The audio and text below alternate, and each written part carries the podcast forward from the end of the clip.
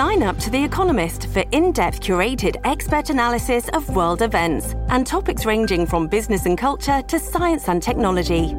You'll get the weekly digital edition, online only articles, curated newsletters on politics, the markets, science, culture, and China, and full access to The Economist Podcast Plus.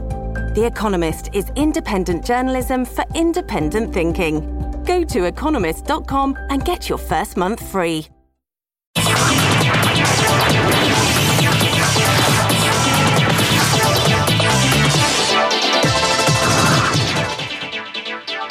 ¿Qué tal? ¿Cómo les va? Bienvenidos a una nueva edición de Clicks. Estoy nuevamente en mi casa, ¿eh? en la ciudad de Atlanta, haciendo esta edición de Clicks. Por supuesto, parte de este programa de televisión va a estar posteado en cnne.com barra clicks y en facebook.com barra cnn. Gracias por estar con nosotros.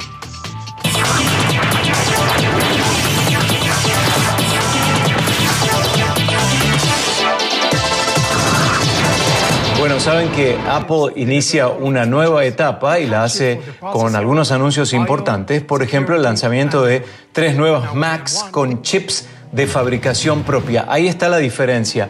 Bueno, Apple presentó este martes la primera generación de computadoras con chips M1, que están basados en los chips serie A usados en sus iPhones y iPads. El primer dispositivo es la MacBook Air de 13 pulgadas. Según Apple, el nuevo procesador hará a este popular portátil hasta tres veces más rápido que sus modelos anteriores y otros con sistemas Windows. Vamos a hablar de costos también, a partir de 999 dólares para este modelo. Vamos al segundo ahora, es la MacBook Pro que ahora cuenta con mucha más velocidad y rendimiento, así como una batería de mayor duración, según dice Apple. El precio de este equipo es de 1.199 dólares. Y finalmente la tercera opción que es Mac Mini con un sistema de escritorio con puerto USB que ofrece mayor rendimiento para los usuarios y también es apto para distintos tipos de pantallas. Este tiene un costo de 699 dólares. Apple dice que los tres nuevos equipos saldrán a la venta en los próximos días.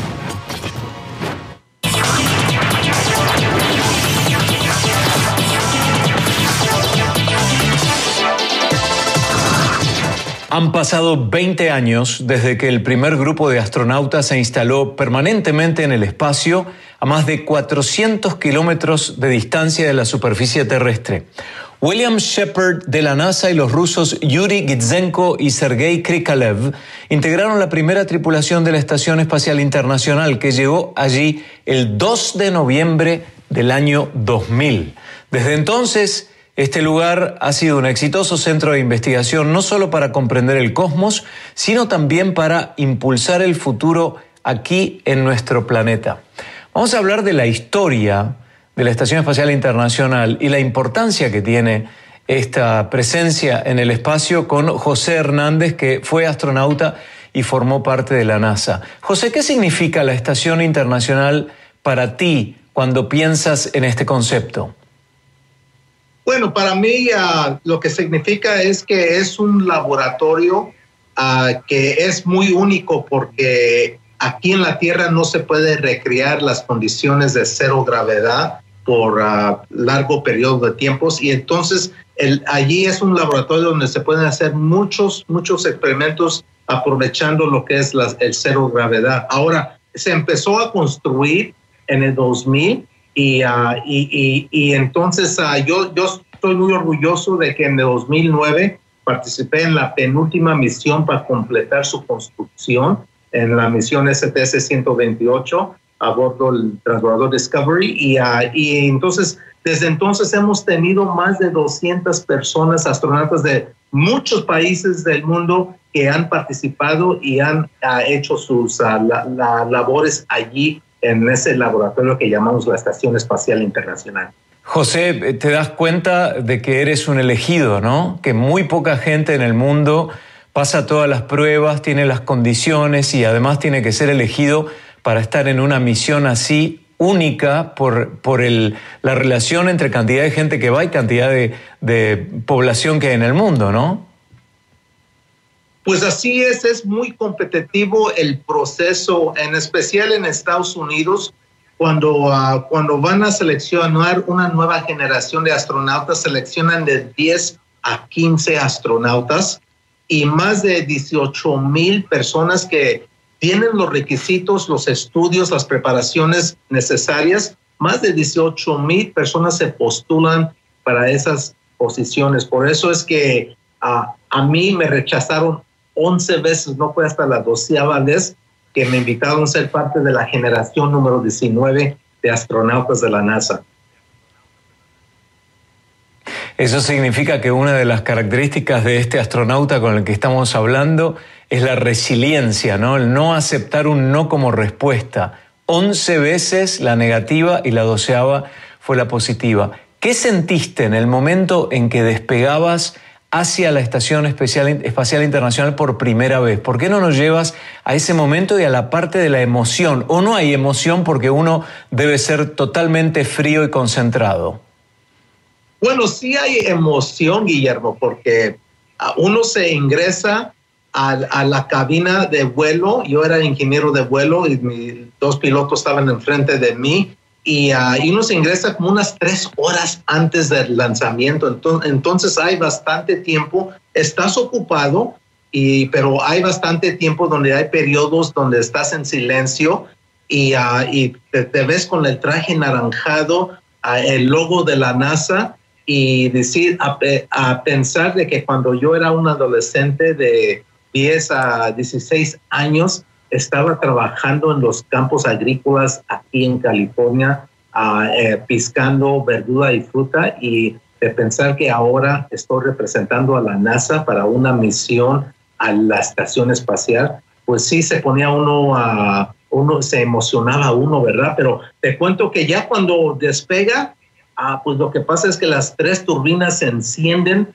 ah, sientes la vibración, escuchas el ruido y cierras el, el, visor, enciendes el oxígeno y luego eh, los dos cohetes sólidos se encienden, entonces ya la vibración es más violenta, sientes un empuje en tu espalda y es allí es cuando ya te concentras, porque yo como ingeniero de vuelo, yo tengo que monitorear los, los monitores de los dos pilotos y entonces es un, un vuelo nomás de ocho minutos y medio, Guillermo, te vas de cero a 25 mil kilómetros por hora en ocho minutos y medio, pero te juro que pues yo ni los disfruté porque yo ah, estaba pegado a los monitores y ah, hablando con los pilotos en los momentos apropiados, diciéndole que estábamos llegando a cierto punto del vuelo y, ah, y pero ya estando en el espacio, pues entonces uno ya tiene 14 días para entonces sí disfrutar lo que es las, el cero gravedad.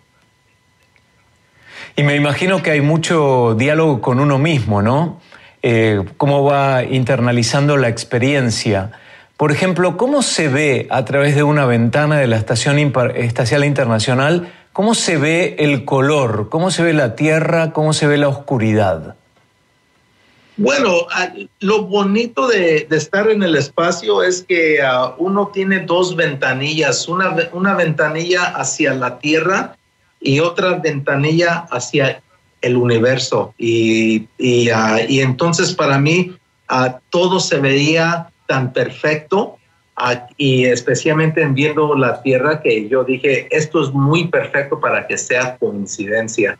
Entonces yo sí soy católico, lo admito, soy científico y católico y, y entonces ahí es cuando di gracias a Dios por ponerme en una, posición, una posición donde podría yo disfrutar todo eso. Y, ah, y al ver la Tierra por primera vez, lo que se me hizo tan bello, Guillermo, estamos volando sobre Norteamérica y obviamente uno podía ver Canadá, Estados Unidos, México, pero lo que se me hizo tan bello es que no podía determinar dónde terminaba Canadá e iniciaba Estados Unidos, dónde terminaba Estados Unidos e iniciaba México. Y yo dije, Dios mío, ah, las fronteras son es un concepto creado por el humano diseñado para separarnos.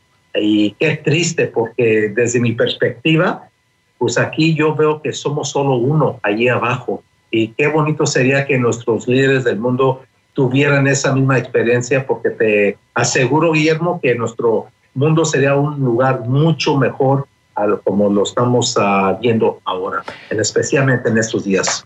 ¿Cuál es el, error de concepto más común de la gente con respecto a la Estación Espacial Internacional?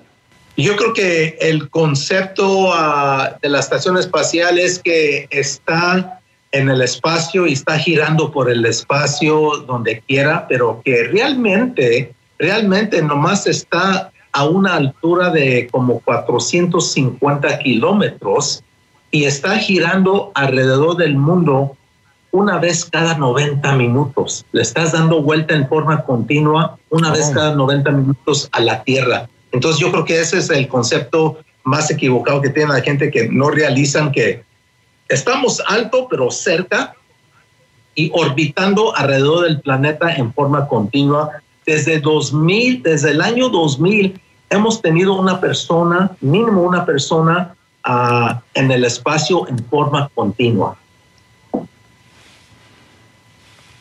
Bueno, eh, te agradecemos muchísimo el tiempo que nos eh, cediste, eh, José. Nosotros te admiramos, admiramos a José Hernández por la lucha personal para llegar a ser astronauta, para estar en la Estación Espacial Internacional, eh, la doceava vez que lo, trató de ingresar a la NASA y lo logró, y sos una fuente de inspiración sobre todo para los niños que tienen que eh, tener esos sueños y darse cuenta que el que quiere puede y sobre todo si hay un contexto que lo facilita, ¿no? Así que feliz aniversario también para ti por ser parte de esta historia, José. José Hernández, astronauta. Muchas, muchas gracias, Guillermo. Y claro que sí, se vale soñar de grande siempre y cuando uno ah, estudia, se prepara y lucha por ese sueño. Y de este gran ejemplo ahora a una demostración que busca evitar el confinamiento de animales marinos, pero a la vez convertirlo en una herramienta didáctica. Ya les explicamos.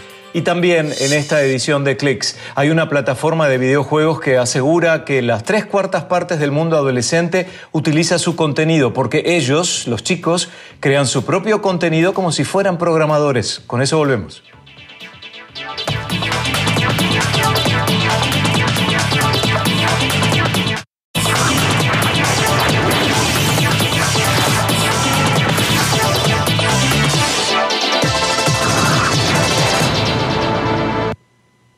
Hay delfines robotizados que tienen un parecido increíble con sus pares en la vida real y que ya son, de hecho, una realidad palpable y pueden ayudar a reemplazar a los animales en cautiverio.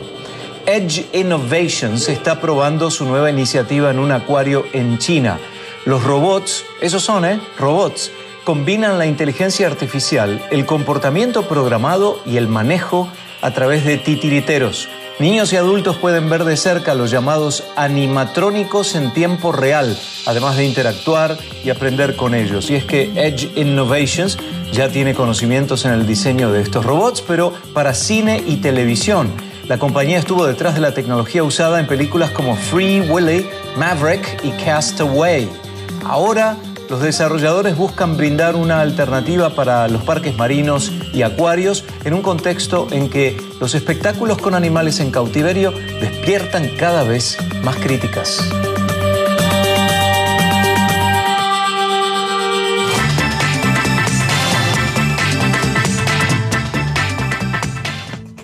Tecnología de la era victoriana, artistas que en realidad son hologramas y música en vivo. Esa es la propuesta y son los elementos que combinó la compañía Musion 3D para ofrecer recitales a distancia en tiempos de COVID-19.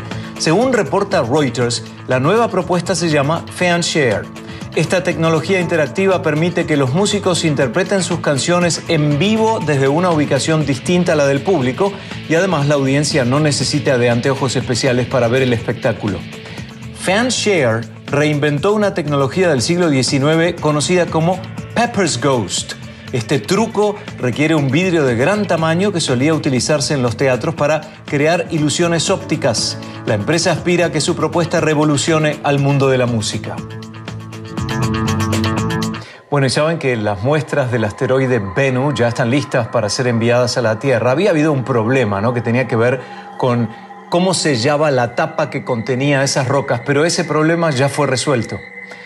El material que recogió la misión Osiris Rex el 20 de octubre ya no se seguirá filtrando al espacio. Es que dos días después de haberse posado sobre el asteroide, el equipo de la NASA notó que el compartimento que llevaba la carga no cerraba como debía, pero se empezaba a mover.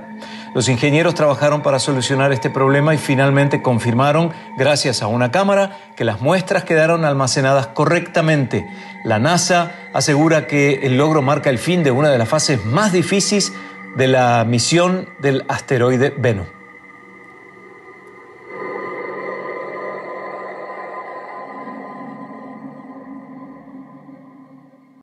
Las muestras del asteroide Venus ya están listas para ser enviadas a la Tierra. No sé si recuerdan lo que pasó, que la nave de la NASA que los contenía no había logrado sellar perfectamente la tapa que tenía estas rocas y se estaban filtrando a medida que se movía, pero ese problema ya fue resuelto.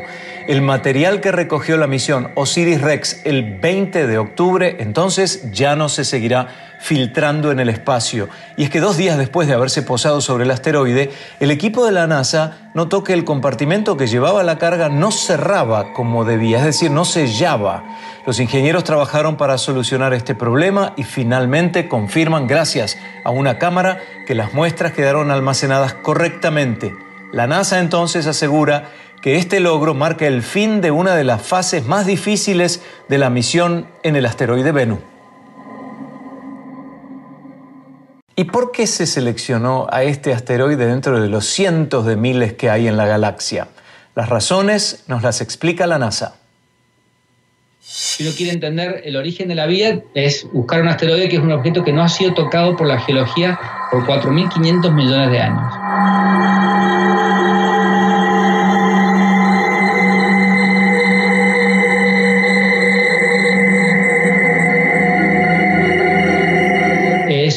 Oscuro, lo cual indica que tiene material orgánico muy interesante, pues eso fue uno de los primeros eh, elementos. También porque es accesible, por ejemplo, pasa cerca de la órbita de la Tierra, lo cual lo hace accesible con una misión. Segundo, no está muy cerca del Sol, lo cual lo hace que no, se, no sea muy caliente.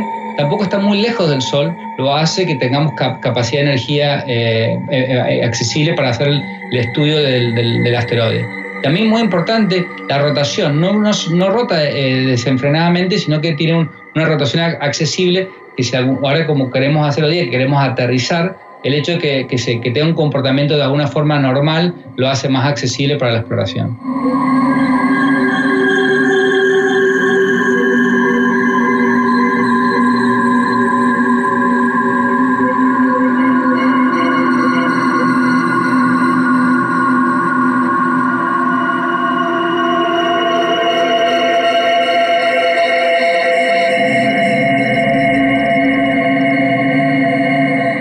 Asteroides nos dicen de la formación del sistema solar, cómo la vida puede haber llegado a través de asteroides como la sopa de la vida que llega a la Tierra y da el origen a la vida. Si esas mismas sopa de la vida llega a Marte, por ejemplo, podemos pensar que la vida en Marte es posible.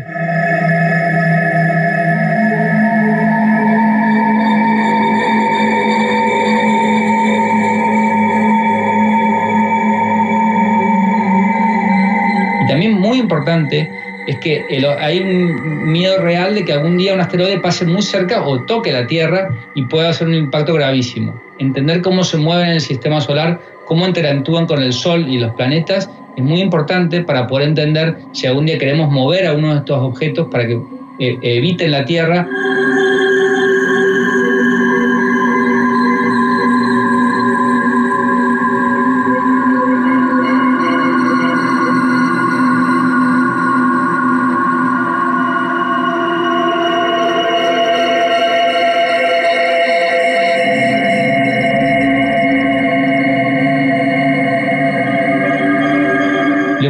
No solamente que vamos a poder medirlo hoy día mismo, tomar la medición y traerla, sino que la vamos a traer a la Tierra. Y podemos hacer mediciones hoy día mismo, o sea, en el 2023 con las tomamos, sino también los próximos 60 años o 100 años con nueva instrumentación, con nuevas mediciones. O sea, vamos a poder aprender de este asteroide por muchos, muchos años.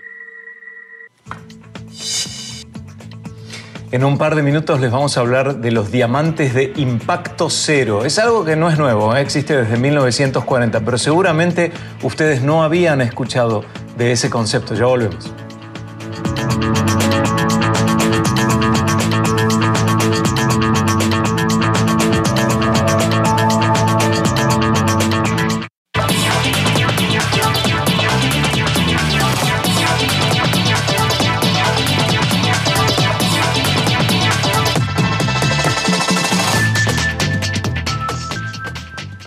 Bueno, se dieron cuenta que los videojuegos son un éxito total en medio de la pandemia del COVID-19 y Roblox, una plataforma nueva, no es la excepción. Es especialmente popular en niños y preadolescentes.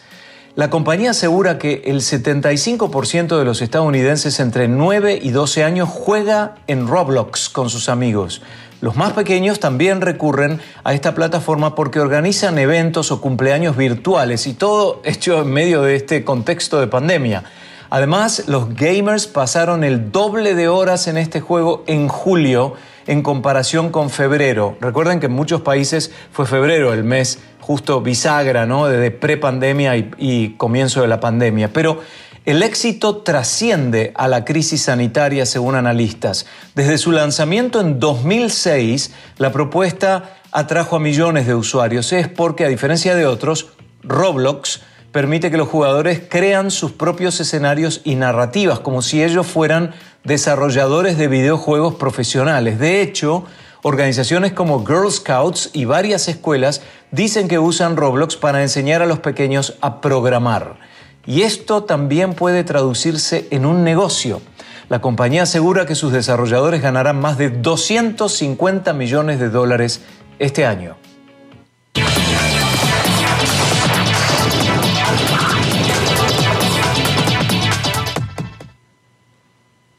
Bueno, hay un eh, empresario británico que parece que está haciendo alquimia moderna porque está logrando convertir aire en diamantes. Esa es la ecuación y eso es lo que asegura. Dale Vince fundó el emprendimiento que se llama Sky Diamonds.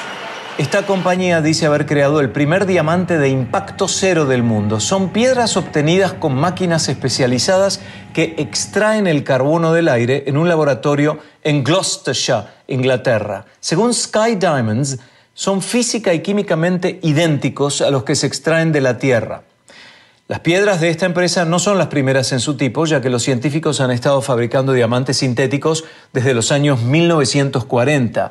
Sus métodos de fabricación reducen a días el proceso de un diamante natural que tarda millones o incluso miles de millones de años. Y aunque algunos expertos han criticado la calidad de los diamantes de laboratorio, hay otros que aseguran que su fabricación es más ética y respetuosa con respecto al medio ambiente. Ahí lo tienen, ¿eh? el concepto moderno de alquimia. Soy Guillermo Arduino desde mi casa en la ciudad de Atlanta. Gracias por acompañarnos en Clicks. Nos vemos en la próxima edición, por supuesto, tanto en televisión como virtualmente. Hasta la próxima.